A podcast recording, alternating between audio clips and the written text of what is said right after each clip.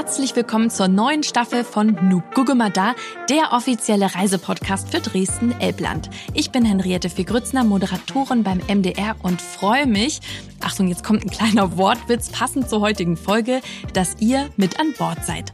In Nugugumada, da wollen wir euch das Dresdner Elbland auf eine etwas andere Art und Weise näher bringen. Wir haben uns nämlich gedacht, niemand kennt diese Region besser als die Menschen, die hier leben und arbeiten.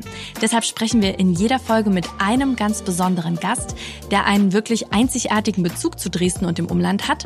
Und ich freue mich auf viele spannende Gespräche und besondere Einblicke und natürlich, dass ihr mich jetzt durch einen etwas anderen Rundgang durch Dresden-Elbland begleitet. Los geht's in der heutigen Folge mit einem Gast, der da arbeitet, wo andere Menschen Urlaub machen, nämlich auf der Elbe. Tatsächlich lässt sich unser heutiger Gast seit über 20 Jahren auf der Elbe treiben und genießt dabei die herrliche Aussicht und die Schönheit der Weinberge und hat auch nach so vielen Jahren immer noch nicht genug davon. Er weiß, welche Wasserstrecke in und um Dresden die romantischste ist, aber nicht nur das. Er hat jede Menge Geheimtipps für uns, wo man am besten essen gehen kann, seiner Meinung nach, wo es den besten Wein gibt und man unvergesslich übernachten kann. Ich sage Hallo und herzlich willkommen bei Nugugumada mit Schaufelraddampferkapitän Andreas Weber. Hallo, willkommen an Bord. Hallo, hallo. Ja, jetzt als erstes räumen wir mal mit dem Klischee auf. Kapitän, man denkt natürlich spontan an Pfeife im Mund, Vollbart. Du siehst eher aus wie äh, ein Leichtathlet. Nun, ich war Radsportler, aber das ist schon eine ganze Weile her. Du bist also für den Elberadweg auch lang gefahren? Den gab's damals noch nicht. Ach, den gab's noch nicht. Nein, aber ich bin in meiner Jugend viel Rad gefahren, das stimmt. Und dann müssen wir, glaube ich, nochmal beschreiben, wo wir hier sind. Wir sind tatsächlich jetzt für die Aufnahme mitten auf der Elbe in einem Dampfer an der Brühlschen Terrasse. Und es ist einfach herrlich hier zu sein. Und wenn man rausguckt, die schönen großen Fenster, sieht man wirklich die Elbe so an einem vorbeifließen. Und es schaukelt auch hier und da mal. Also ich könnte mir vorstellen, das ist eigentlich mit der schönste Arbeitsplatz der Welt, oder? Das stimmt. Wir sind ja auf dem Wasser, mitten im Grün und doch direkt in der Altstadt von Dresden. Besser geht's nicht.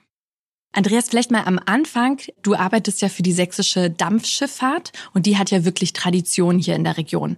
Ich mutmaße mal, es gibt keinen Dresdner, der noch nie auf der Elbe geschippert ist, denn es ist ja wirklich, kann man sagen, die älteste und größte Raddampferflotte der Welt.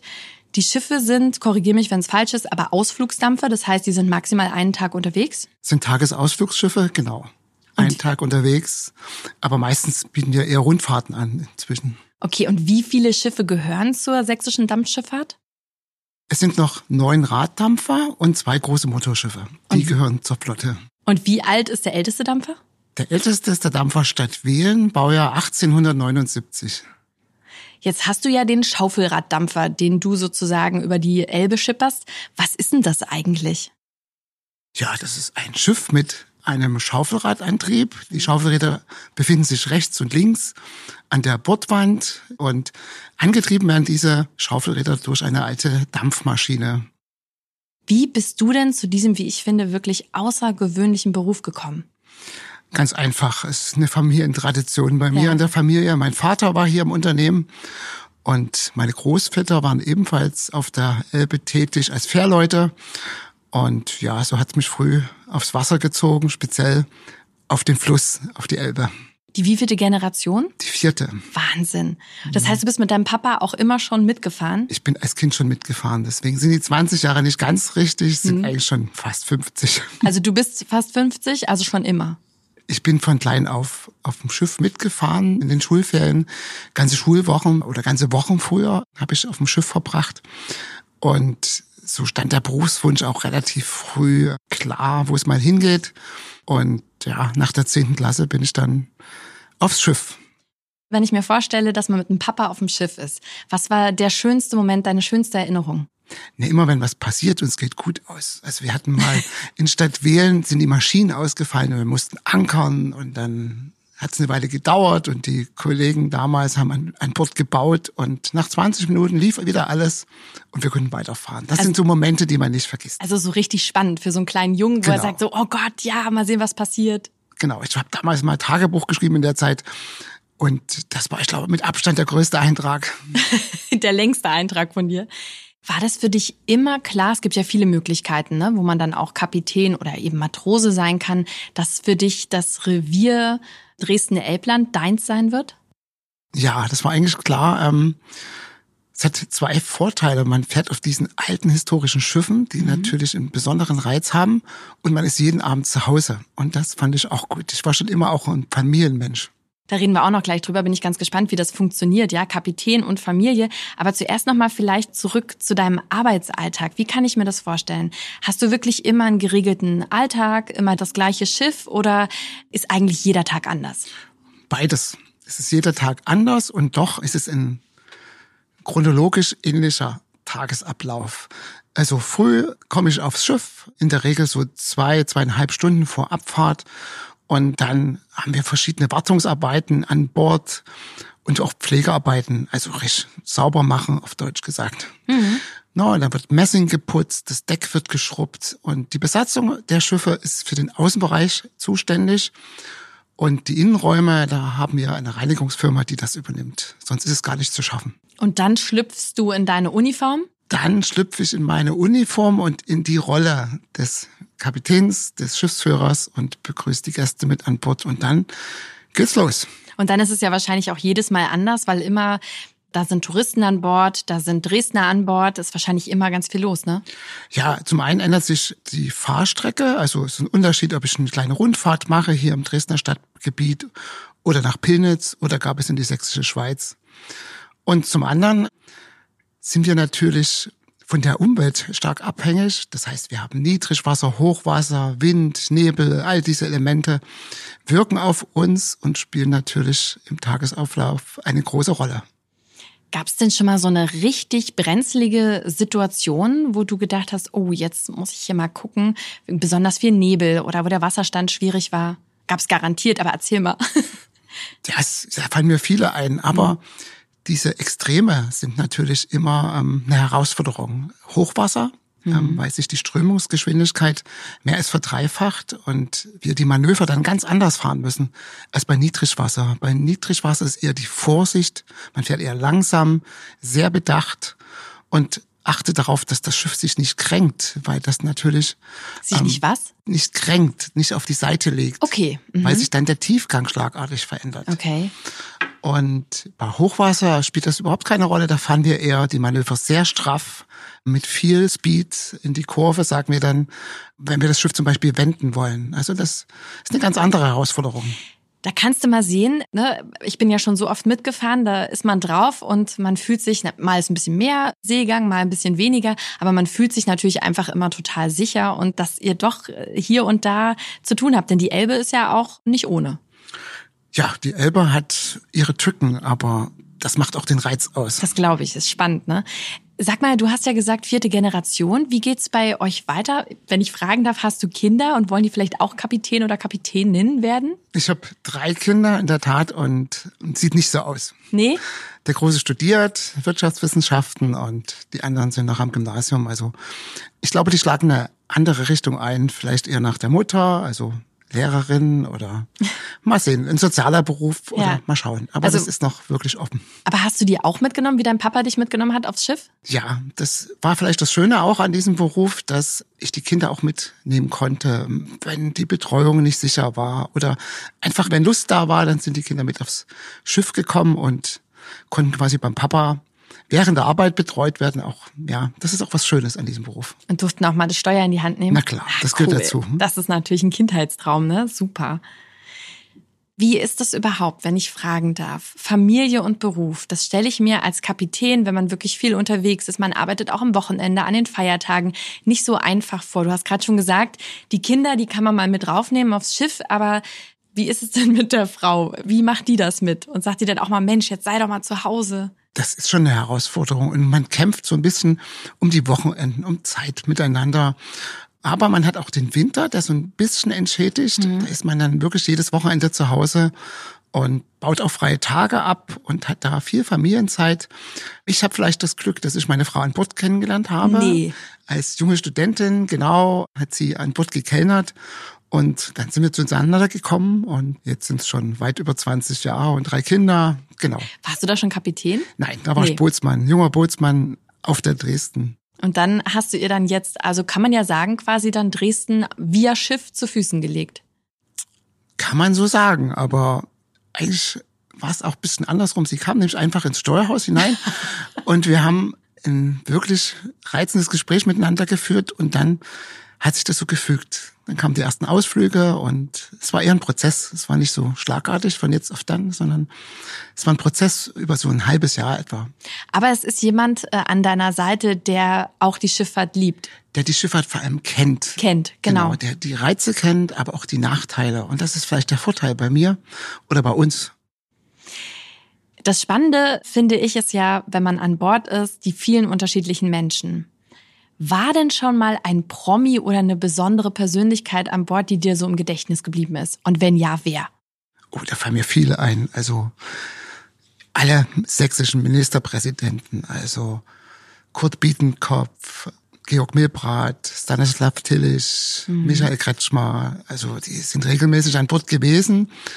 Natürlich auch Gesine Schwan, Angela Merkel als Umweltministerin noch, Gerhard Schröder. Hast du auch zu Hause so eine Wand mit, mit Fotos, wer schon alles auf dem Schiff war? Nein. Nee. Ich habe einen Schuhkarton, da kommen so ein paar Sachen rein, die mir wichtig sind. Mhm. Aber es ist echt überschaubar. Ich bin nicht so der Sammler. So, jetzt, lieber Andreas, pass auf, kommen wir zu einer Rubrik, die nennt sich Kurioses. Also das ist eine Rubrik, in der ich mit kuriosen Zahlen um mich schmeißen kann. Und eigentlich wollte ich jetzt was ganz Tolles vorbereiten, aber ich habe tatsächlich nur gefunden, also was heißt nur, aber ich habe gefunden, dass die Weiße Flotte, also die sächsische Dampfschifffahrt, dieses Jahr die 187. Saison fährt. Aber das ist eigentlich nicht kurios, sondern eher beeindruckend. Also wenn man sich auch überlegt, ne, was für eine Tradition hier eigentlich drin steckt. Deswegen, Andreas, hast du vielleicht was Kurioses für mich? Was Kurioses? Ja, also viele Gäste sind überrascht, wie wenig Tiefgang so ein Raddampfer hat. Es ist schon etwas kurios, wenn man dieses Riesenschiff sieht. Wie groß zum Beispiel dein Dampfer, die mein Dresden? ist fast 70 Meter lang. 70 Meter lang und wie schwer? Genau. Und hat über 200 Tonnen wiegt er und er geht nur 85 Zentimeter tief. Was? Das ist schon verrückt. Aber wenn man von außen guckt, sieht es so aus, als wenn der wahnsinnig tief geht. Also wenn man manchmal die Elbe lang spaziert, ne, oder Elbe-Radweg mit dem Rad lang fährt, dann denkt man immer, oh, das ist aber. Nein, äh, die Elbe war schon immer Niedrigwassergewässer im Sommer und man hat damals versucht, die Schiffe vielleicht dem Fluss anzupassen. Mhm. Und herausgekommen ist dieser Schaufelraddampfer in dieser Form mit einem flachen Schiffsrumpf unten. Also mhm. die Bootswand unten ist ganz flach, also wirklich wie so ein Schuhkarton fast. Und dadurch kommt dieser extrem flache Tiefgang zustande. Also das bedeutet, wenn jetzt auf dem Dampfer, nehmen wir an, deiner Dresden, 100 Leute sind, dann müsste das ja eigentlich richtig tief sinken, weil da Gewicht drauf kommt. Genau. Wir sagen ungefähr 100 Leute etwa ein Zentimeter. Das ist wirklich eine kuriose Zahl. 100 Leute ein Zentimeter. Genau. Du hast ja schon unterschiedlichste Schiffe fahren dürfen, hier auf der Elbe, unterschiedlichste Dampfer. Sind da Unterschiede beim Fahren zu merken, dass man merkt, oh, hier muss ich auf das und das besonders achten? Ja, jedes Schiff fährt sich etwas anders. Das sind Feinheiten. Selbst bei den Schwesternschiffen gibt es Unterschiede. Die Raddampfer sind zwar alle sehr alt und sehen sehr ähnlich aus, aber sie sind doch auch verschieden. Haben die alle einen richtigen Charakter für dich? Ja, wir hatten sogar mal einen Fahrgast und in dem Fall eine Frau, die meinte, jedes Schiff hat seinen eigenen Herzschlag und das trifft es so ein bisschen. Jedes einzelne hat einen eigenen Charakter. Ähm, wenn ich zum Beispiel Dresden, Leipzig vergleiche, die sehen für den Laien aus. Ich muss mal ganz kurz unterbrechen. Jetzt fährt gerade die Pilnitz an uns Jetzt vorbei. Fährt die Pilnitz vorbei. Da kann man doch mal winken. Winken Sie zurück? Ja. Genau. Das ist das Schöne, ne? Dass am, egal ob auf den Schiffen, die entgegenkommen oder auf dem Elbe-Radweg, dass einfach die Leute winken. Wunderschön. Und so geschmeidig, ne, wie die sich durchs Wasser bewegt.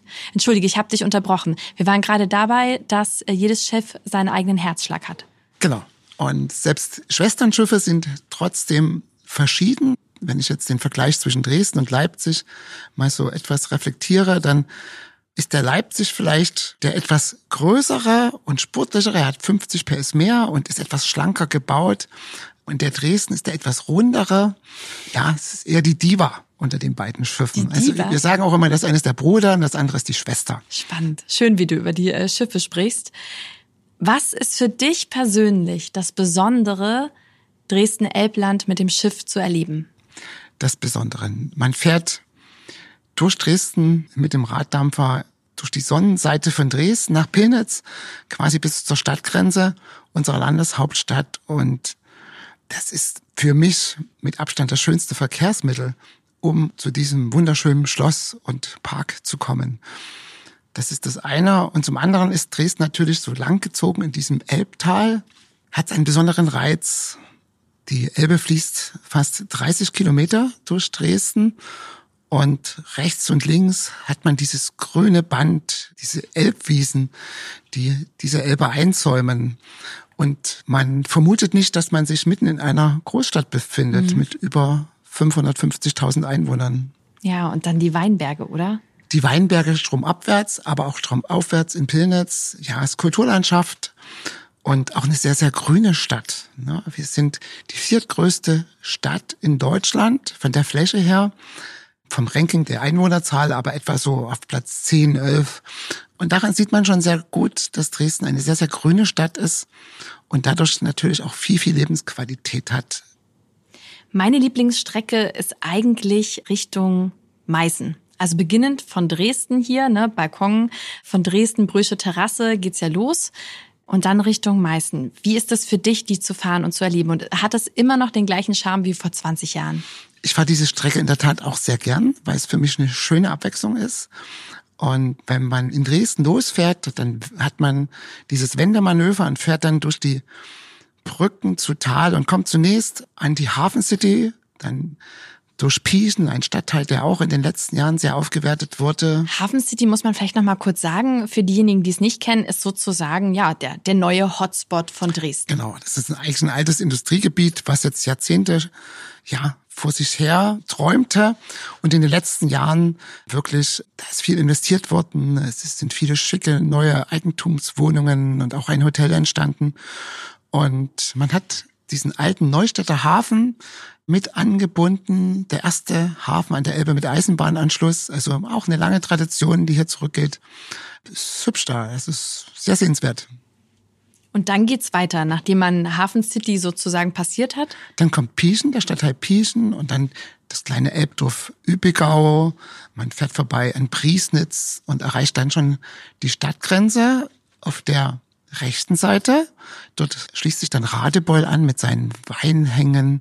Die Spitzhaustreppen sind weit zu erkennen. Und Radebeul auch Karl-May-Stadt, also und Stadt von der kleinen Lösnitzbahn, die auch schon seit 1884 durch den Lösnitzgrund schnieft. genau. Und dann natürlich Meißen mit der Meißen, Albrechtsburg. Die Mutter Sachsens, ja. wenn man so will. Ja, unbedingt sehenswert. Gibt es ein Erlebnis oder Ereignis, Andreas, was vielleicht einmal im Jahr ist, was du sagst, das darf man auf gar keinen Fall verpassen? Da fällt mir spontan die Flottenparade am 1. Mai ein. Das ist der Auftakt, ne? Sommerfahrplan? Das ist der, Som der Auftakt in den Sommerfahrplan. Mhm. Also unsere Saison geht in der Regel von Ostern bis Reformationstag, das heißt bis Ende Oktober. Aber der traditionelle Auftakt in die Sommersaison ist immer der 1. Mai. Beschreib mal, was passiert da genau? Da findet hier in Dresden am Terrassenufer uns traditionelle Dampferparade statt. Alle Raddampfer der Weißen Flotte Sachsen formieren sich auf der Elbe zu einem Konvoi. Es ist jedes Jahr so ein bisschen eine andere Choreografie der Dampfer im Dresdner okay. Stadtgebiet zu ja. erwarten, je nach Wasserstand. Und dann legen alle Schiffe ab, platzieren sich hier im Dresdner Stadtgebiet vor der Brüschen Terrasse und zum Schluss fährt meistens der Dampfer Dresden hindurch zwischen den beiden Schiffszeilen, welche mhm. sich hier aufreihen am Dresdner Terrassenufer. Und dann begrüßen sich die Dampfer untereinander ganz viel mit ganz viel Dampf und Schallsignal und dann geht's in Richtung Penitz bis zur Stadtgrenze unserer Landeshauptstadt. Und geht dir da das Herz auf, wenn du das miterlebst, wie dann äh, man sagt, so jetzt geht die Saison los, jetzt sind wir alle wieder auf der Elbe richtig unterwegs? Ja, das ist jedes Mal ein Event, keine Frage. Und vor allen Dingen für unsere Dresdner. Die Brücken sind dann voll mit Menschen. Ja. Die Schiffe sind in der Regel ausverkauft. Das ist schon schön. Und der Wundemonat Mai ist genau der richtige Zeitpunkt, um dies zu machen. Du hast es gerade gesagt, die Dresdner stehen auf den Brücken. Man muss wirklich sagen, wenn man Dresden-Elbland kennenlernen möchte, dann geht es gar nicht ohne die Dampfschifffahrt, weil das ist hier quasi, du hast es vorhin gesagt, jedes Schiff hat seinen eigenen Herzschlag und das ist so der Puls hier. Das ist das, das muss man gesehen und erlebt haben. Es ist schon so. Also die Schiffe gehören zu Dresden, wie diese wunderschöne Silhouette, wenn man auf Dresden zufährt. Und das erlebt man vor allem vom Dampfer aus. Andreas, jetzt habe ich noch eine Rubrik, die nennt sich der halbe Satz. Ich würde einen Satz anfangen und du kannst den, wie immer du möchtest, beenden. Okay? Erster Satz. Wenn Museum, dann? Grüne Gewölbe. Ja, das ist wirklich schön. Was die gefällt? Schatzkammer der Bettina, also ja, ist immer wieder sehenswert. Auch in diesem Schloss, das ja so stark zerstört wurde. Und als Kind dachte ich immer, mein Gott, was für ein tolles Gebäude. Und es lag da in Trümmern und wurde dann so nach und nach aufgebaut. Und nach der Wende oder mit der Wende gab es einen großen Schub. Und ja, nun ist alles wieder zurück am historischen Ort und sehr sehenswert. Absolut. Und bist du manchmal danach auch gerne in diesem Restaurant oder Café Anna im Schloss? Das habe ich mir vorgenommen. Ich habe davon gelesen. Ich war ja. noch nicht dort, aber es steht auf meiner To-Do-Liste.